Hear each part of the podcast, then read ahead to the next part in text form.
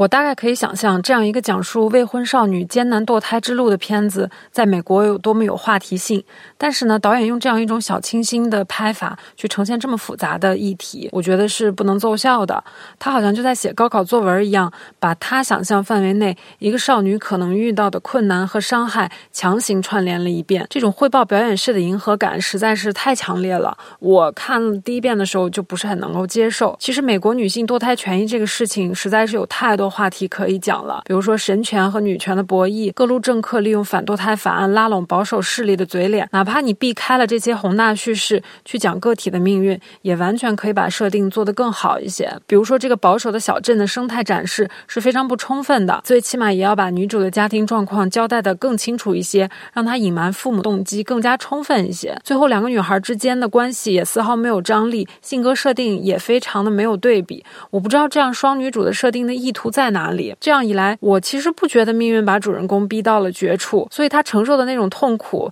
被展示的越强烈，在我眼里就是越不合理的。我觉得这部电影不过是一部有堕胎情节的流水账青春片，它其实不疼也不痒，最后人物还没有成长。但其实我对这个电影更大的疑惑在于，这真的不是一部翻拍的作品吗？它从故事线、人物关系，甚至那个结尾，怎么看都和2007年拿金棕榈的罗马尼亚电影《四月三周两天》。太像了，甚至连片名的句式都一模一样。但是四月三周两天这个电影把一九八七年的罗马尼亚拍的那么的冰冷硬邦邦，让我完全能够感觉到这两个女孩受到的伤害是怎样的，而且这种伤害完全符合当时的社会现实，而且女性在社会中受到的不公，在四月三周两天展现也是非常立体的。比如他们的伤害来自于男性，也来自于官僚体制，来自病态的社会，甚至来自于女性自身。他没有故意设置那种刻板的男性对立面，但是能够让你深切的体会到他们能够长大、能够成长是多么的艰难，他们的这种困境是多么的不可以解决。哪怕眼前过掉这一关，未来也并不会得到美好的人生。可能有人说两个电影完全不一样啊，你这样比较是不公平的。